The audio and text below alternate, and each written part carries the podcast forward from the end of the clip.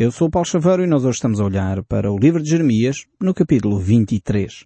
Nós no último programa ficámos no capítulo 22, como é do seu conhecimento, e fizemos alguns saltos uh, nos textos bíblicos, não analisamos versículo por versículo, mas mesmo assim eu creio que era importante voltarmos um pouquinho atrás, fazer aqui uma análise um pouco mais cuidada do reinado de Joaquim. Durante o seu reinado uh, houve ali um processo que parecia que as coisas estavam a correr bem. Nós já falámos sobre as mensagens dos profetas, que eram muito otimistas, dizendo que de facto o povo de Israel e Judá, portanto, Israel já tinha sido levado cativo para a Síria, então, quando falo povo de Israel, é no seu geral, eh, que Judá de facto ehm, iria avançar, não iria haver a guerra, antes pelo contrário, o povo iria enriquecer, e até aconteceu. Houve alguns poucos que enriqueceram. Mas também, como normalmente acontece, quando alguns poucos enriquecem, muitos outros ficam pobres. Interessante, há algum tempo atrás, um secretário de Estado dizia exatamente isso numa entrevista que ele deu. Quantos pobres são necessários então para fazer um rico em Portugal? E é um facto. Para que uma pessoa fique rica em Portugal é necessário muitos pobres, muitas pessoas ficarem pobres para que alguém fique com essa verba. Às vezes nós não percebemos como é que uma coisa se relaciona com outra. Pensamos que a riqueza uh, está relacionada com, com a sabedoria de alguns, ou enfim, de alguns iluminados, que conseguem de facto uh, angariar mais dinheiro do que outros.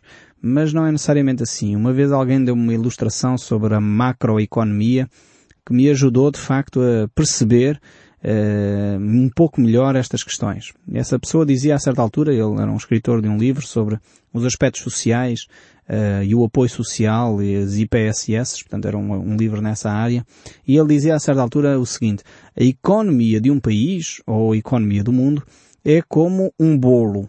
Portanto, há aquele bolo uh, que tem que servir para todos. Se alguém come uma fatia muito grande, significa que os outros vão comer uma fatia mais pequena, porque são mais e têm menos para comer. Se houver alguém então que fique com metade do bolo, significa que de facto uh, o resto da população tem que se contentar com a outra metade. Então esta ideia de termos uh, pessoas muito ricas numa determinada nação não é sinónimo de facto do que o país está a prosperar. Antes, pelo contrário, o fosso entre os ricos e os pobres aumenta ainda mais. E temos então aqui este acontecimento que está a decorrer neste período em que Joaquim uh, é o rei. Estamos no capítulo 22, o verso 13. E diz o texto bíblico, Ai daquele que edifica a sua casa com injustiça e os seus aposentos sem direito, que se vale do serviço do seu próximo sem paga e não lhe dá o salário. Ou seja, Deus está a fazer um, uma chamada de atenção àqueles que enriquecem indevidamente. E nós sabemos que a Europa, uh, no seu geral, e a maior parte dos países desenvolvidos, uh, cresce à custa uh, de mão de obra barata. Infelizmente, isto é uma realidade em muitos países e dificilmente alguns países conseguem sair da dificuldade financeira se não tiverem mão de obra barata. É por isso que não se acaba com a imigração clandestina, porque dá jeito, infelizmente, ter pessoas que se sujeitam a determinadas coisas, porque há alguns que querem enriquecer sem fazer o que é correto para os empregados terem aquilo que é de seu direito. E infelizmente há alguns que chegam a pôr em prática o que lemos aqui na Bíblia, em que nem sequer pagam às pessoas o trabalho que elas realizaram. E infelizmente é óbvio que assim as pessoas enriquecem. E é o que o texto bíblico nos está aqui a dizer. Tal era a corrupção o crime organizado era tal, as máfias organizadas de escravatura eh, laboral era tal, eh, que de facto as pessoas trabalhavam e não viam o seu dinheiro. E infelizmente não é só em notícias como nós vemos na Holanda, em Espanha. Infelizmente em Portugal isto acontece. Não é noticiado. Acontece é com outros povos, como é óbvio. Os portugueses hoje têm relacionamentos que não os permite uh, ficar nesse tipo de dependência. Mas infelizmente há pessoas que vieram dos seus países, pessoas que vieram de países de leste, pessoas que vieram talvez do Brasil ou de outros locais, que estão a trabalhar nos nossos países estão a trabalhar em condições subhumanas. Nós temos que acabar com isso. Não podemos continuar a assistir a essa exploração sem tomar medidas. Aqui o povo de Judá estava a viver dessa forma e ia se iludindo com a ideia de que como há riqueza a ser gerada, o país está a caminhar bem. E às vezes nós podemos cair no mesmo erro. A pensar como alguns enriquecem, o nosso país está a ficar com uma economia mais forte. E não é necessariamente verdade. Quanto mais os ricos ficam ricos, mais os pobres ficam pobres. É por isso que os países mais desenvolvidos têm uma classe média forte. Porquê? Porque as diferenças entre ricos e pobres é esbatida. E quanto menos ah, as diferenças entre ricos e pobres, mais a classe média tem condições, ou melhor, a maior parte da população tem condições uh, de vida de qualidade. Então é por isso que é importante ter uma classe média forte, em vez de uma classe rica forte e uma classe uh, pobre uh, muito pobre. Temos que acabar com esse tipo de, de polarização, esse tipo de extremos que só prejudica o desenvolvimento de um povo. E é, isto estava a acontecer em Judá. Ai daqueles que edificam para si estas casas. E diz o texto bíblico, continua no verso 14 e 15 em diante, edificarei para mim casa espaçosa e largos aposentos, e lhe abrem janelas, e forra de cedros e de pinho vermelhão, tal era a riqueza que eles faziam isto, tinham as casas bonitas, bem, bem grandes, e a gente às vezes vê nas revistas cor-de-rosa, não é? Essas imagens, e alguns ficam invejosamente a querer também ter. E isto é, é um, Satanás usa de facto aquilo que é pior em nós para poder continuar a promover isto. Uh, a gente fica espantados com as pessoas mais ricas do mundo, as pessoas mais ricas uh, do nosso país e queremos todos ser assim. Eu não estou a dizer que não devemos lutar para ter uma vida melhor, não é isto, como é óbvio. Mas a inveja é terrível. E deveríamos não querer talvez ter todos uh, coisas muito fantásticas, mas se olhássemos mais para o vizinho, se nos preocupássemos mais com o que está ao nosso redor, aquilo que está ao nosso lado, provavelmente seríamos menos egoístas, provavelmente o mundo seria bem melhor se nós cuidássemos uns dos outros um pouco melhor. E o verso 15 continua e diz, reinarás tu só porque rivalizas com os outros em cedros? Ou seja, porque tens uma casa mais bonito. Nós hoje poderíamos falar em betão, em estuque. Uh, vais reinar tu só porque tens um, umas paredes de estuque e uma área, uma área de terreno maior do que o outro? Acaso o teu pai não comeu e bebeu, não exercitou o juízo e a justiça? Por isso, tudo lhe sucederá bem. Julgo a causa dos aflitos e do necessitado, por isso tudo lhe irá bem. Porventura não é isso que conhecer-me? Diz o Senhor. Vemos aqui como Deus chama a atenção dizendo cuidado, cuidado porque eu vou julgar a causa do aflito e do necessitado. Esse tipo de corrupção ativa não vai continuar para sempre. As pessoas que normalmente têm riquezas acham que estão seguras. Eu vou continuar a enganar tudo e todos, vou continuar a enriquecer, vou continuar, as coisas vão continuar a correr bem. E coitados, eh, quando nós confiamos nos bens, é algo perecível, algo que acaba. Precisamos de olhar mais para valores que não são necessariamente materiais, valores que não se evaporam com uma crise na bolsa, valores que não se evaporam com uma catástrofe económica. Precisamos de tomar atenção para aquilo que são os valores que norteiam a nossa vida. Eu creio que depois da queda do grande gigante económico da Ecron nos Estados Unidos, que era um, uma empresa que tinha um monopólio da energia mundial, praticamente em larga escala, uma das grandes empresas mundiais, quando abriu falência, uh, isso fez uh, os empresários ficarem atentos, percebendo que a economia não é assim tão estável como alguns pensavam. Confiar no dinheiro não é de facto a melhor opção. Precisamos voltar a confiar em Deus e por isso promover os valores de Deus, porque esse é o caminho seguro, esse é o caminho mais correto. Eh, Deus não está necessariamente contra a riqueza, Deus não está contra os ricos, está contra aqueles que enriquecem explorando terceiros. E temos de facto figuras da nossa história, da nossa própria história, que foram pessoas riquíssimas, mas que foram pessoas que tiveram cuidado com os outros, criaram uh, condições, hospitais, criaram escolas, criaram mecanismos e bairros inteiros para que as pessoas mais carenciadas pudessem ter condições melhores de vida Aqui está exemplos concretos de pessoas que utilizaram os seus recursos materiais, a sua capacidade engenhosa para criar riqueza e bem-estar ao próximo. Quantas, quantas pessoas fizeram isso ao longo da nossa história e são de facto marcos, marcos de referência para nós. Deveríamos recuperar esses exemplos, esses ensinos e aplicá-los em vez de ficarmos simplesmente a invejar, a invejar aqueles que têm muita riqueza e muitos bens, para gastar em seus próprios prazeres. O texto bíblico prossegue, mas os teus olhos, o teu coração não entendam senão para a tua ganância e para derramar sangue inocente e para levar a efeito a violência e a extorsão. Aqui temos, de facto, a reflexão. Porquê é que isto não acontece? Porque as pessoas estão viradas para si próprias. São gananciosas por natureza. Nós somos gananciosos por natureza. Desculpem dizer assim, eu não o conheço assim. Você diz, bem, eu não sou. Talvez. Talvez sim, eu penso, espero bem que sim. Que não seja. Mas a maioria de nós somos. Se o nosso colega tem dois telefones, eh, dois telemóveis, eu quero ter três. Já não me satisfaço com este que só faz chamadas. Eu preciso de um outro telemóvel que faz chamadas, tem agenda, tem, uh, enfim, tem uma série de outras coisas, tira fotografias, não percebo, se nós queremos uma máquina fotográfica é melhor comprar uma máquina fotográfica. Mas nós queremos, porque o outro tem, eu também tenho que ter. Se o meu vizinho tem uma vivenda, eu tenho que ter duas. Se o meu vizinho tem um carro, eu tenho que ter dois. Isto chama-se ganância, chama-se inveja. E este povo aqui de Judá estava a correr atrás disto. A derramar sangue inocente, a escravizar pessoas para poder subir na plataforma da riqueza. E de facto vivia-se a instrução, vivia-se a violência. Parece que Jeremias não vivia em tempos muito diferentes dos nossos. Deus tem uma palavra a dizer sobre esta forma de enriquecimento indivíduo. E é por isso que Tiago escreve no seu livro, vosso ouro e a vossa prata foram gastos de ferrugem.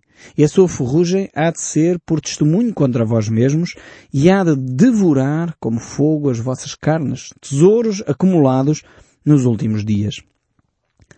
Uh, Jesus Cristo também nos ensinou que, que, de facto, devemos acumular tesouros, sim, no céu, onde a traça e a ferrugem não corroem. Aí tesouros que são eternos. Agora a prata e o ouro são perecíveis, são coisas que acabam nesta vida. E nós precisamos de cultivar relacionamentos que vão para além das riquezas meramente materiais. Temos que cultivar as riquezas que são eternas, que são os relacionamentos, que são as amizades, que são o amor ao próximo, que são a capacidade de ajudar aquele que é mais carenciado. Temos que valorizar aquilo que são os valores eternos da solidariedade, da compreensão, do, do facto do estar, do companheirismo. Realmente são esses valores que marcam uma vida. São esses valores que fazem diferença no dia a dia. E eu sugeria que pudessem ler sobre isto aqueles que me estão a ouvir, que são talvez empresários, que são pessoas dedicadas a, a esta área e talvez Deus o tenha abençoado de uma forma tremenda, ainda bem que você está a conseguir prosperar nos seus negócios, mas leia o livro de Tiago no Novo Testamento. Veja o que é que a Bíblia fala sobre finanças. A Bíblia fala muito sobre esta área. A Bíblia está muito preocupada sobre aquelas pessoas que ganham dinheiro indevidamente, explorando e maltratando os outros. Por isso a Bíblia fala muito sobre este aspecto. Porque Deus sabe que este é um aspecto importante na vida da sociedade. Por isso Deus tem muitas recomendações sobre a forma como deve ser gerido os nossos recursos materiais. Então sugiro que leiam um livro de Tiago e tirem as vossas próprias conclusões. Deixem que o som deste livro fale ao vosso coração. Então continuem a estudar este texto bíblico em casa. O livro de Jeremias, voltando aqui ao livro de Jeremias, ainda no capítulo 22, estamos a fazer só uma, uma resenha, voltando aqui a este aspecto do capítulo 22, diz, julgou a causa do aflito e do necessitado, por isso tudo lhe ia bem. Vemos aqui como Deus cuida destes aspectos. E chegamos então ao capítulo 23, verso 1. Ai dos pastores que destroem e dispersam as ovelhas do meu pasto. Agora vai entrar no novo, no novo capítulo de repreensões. Aqui Deus não, é primeiro alguns esclarecimentos. Deus aqui não está a falar dos pastores de ovelhas, de gado. Não é desses pastores que Deus está a falar. Essa é a primeira ressalva que, são, que é necessária ser dada. Depois a segunda ressalva é que Deus também não está a falar dos pastores de comunidades cristãs. Também não é só esse elemento que aqui está em causa. Quando aqui Deus fala dos pastores, está a falar dos líderes da nação sejam líderes políticos, religiosos ou líderes numa área social qualquer. Está a falar daqueles que são os influenciadores da nação, aqueles que influenciam as massas. Então é destes que Deus está a falar quando diz ai dos pastores que destroem e dispersam as ovelhas do meu pasto.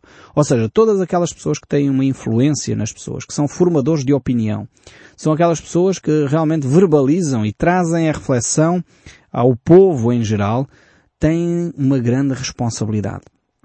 E é por isso que Deus aqui chama a atenção desses que, de alguma forma, deveriam ter o cuidado de conduzir o rebanho, conduzir o povo, conduzir as pessoas à verdade, à honestidade, a um alimento sadio, esses têm uma grande responsabilidade. Deus diz, ai deles. Ai deles, porquê? Portanto, diz o Senhor, o Deus de Israel, contra os pastores que apacentam o meu povo, vós dispersastes as minhas ovelhas e as afugentastes, e delas não cuidastes, mas eu cuidarei em vos castigar a maldade das vossas ações, diz o Senhor. Deus agora vai julgar também os líderes.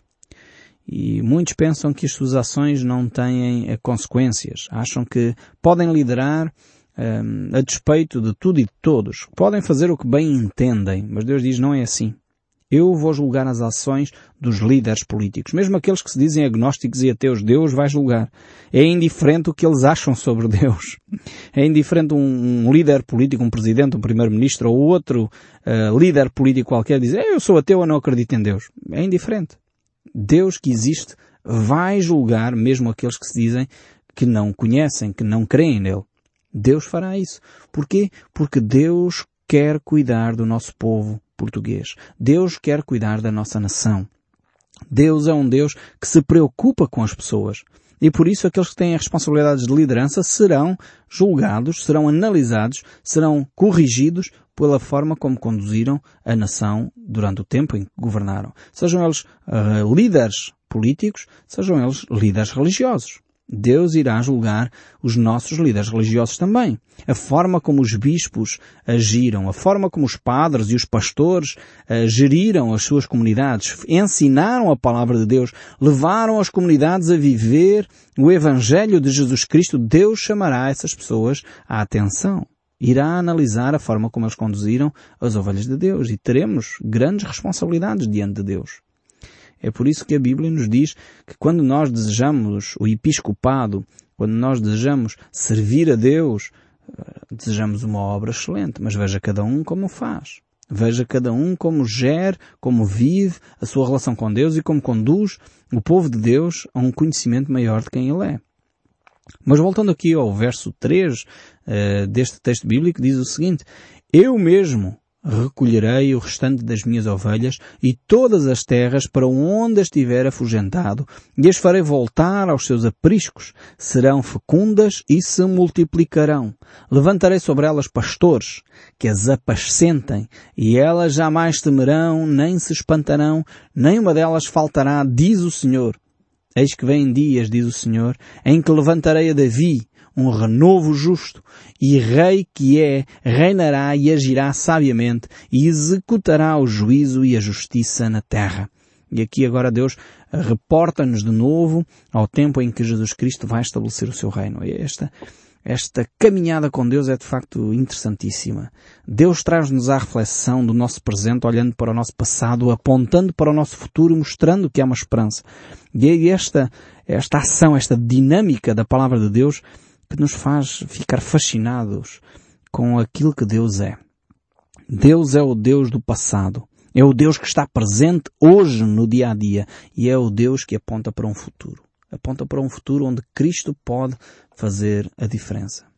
Só que o rei, que era o líder daquela época, Joaquim, rejeitou a ação de Deus e levou, infelizmente, como líder, a, a nação a se afastar de Deus.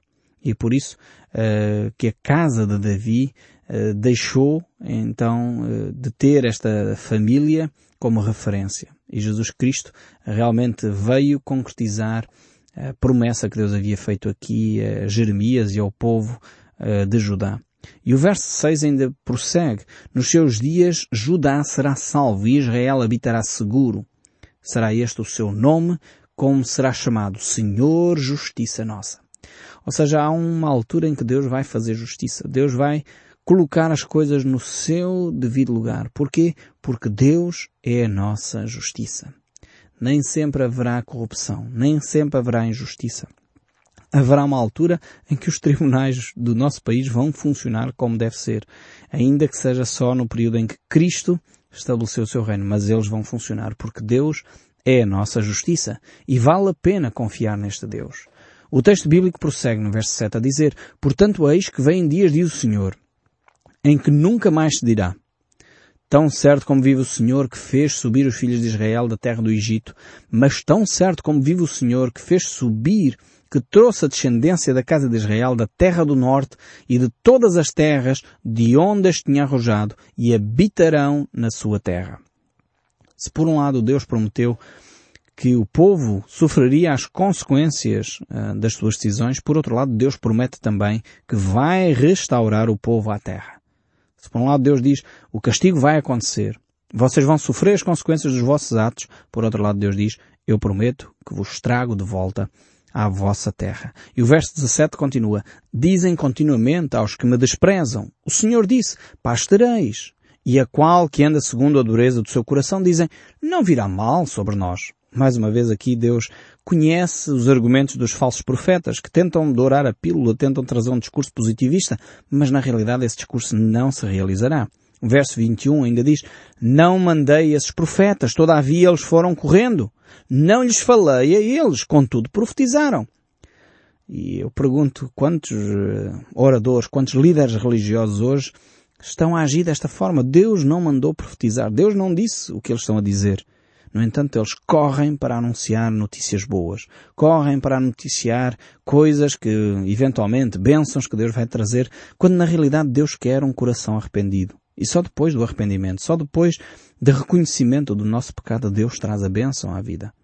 E o texto bíblico procede, portanto eis que eu sou contra esses profetas, diz o Senhor, que furtaram as minhas palavras, cada um ao seu companheiro.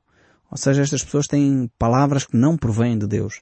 E o capítulo 25, verso 9 diz, Eis que mandei buscar todas as tribos do norte, diz o Senhor, como também a Nabucodonosor, rei da Babilônia, meu servo, e os trarei contra esta terra, contra os seus moradores, e contra todas as nações ao redor, e os destruirei totalmente, e os porei por objeto de espanto, e por assobio e ruína perpétua. Farei cessar entre eles a voz do folguedo e de alegria, e a voz do noivo e da noiva e o som das mós, a luz dos candeeiros.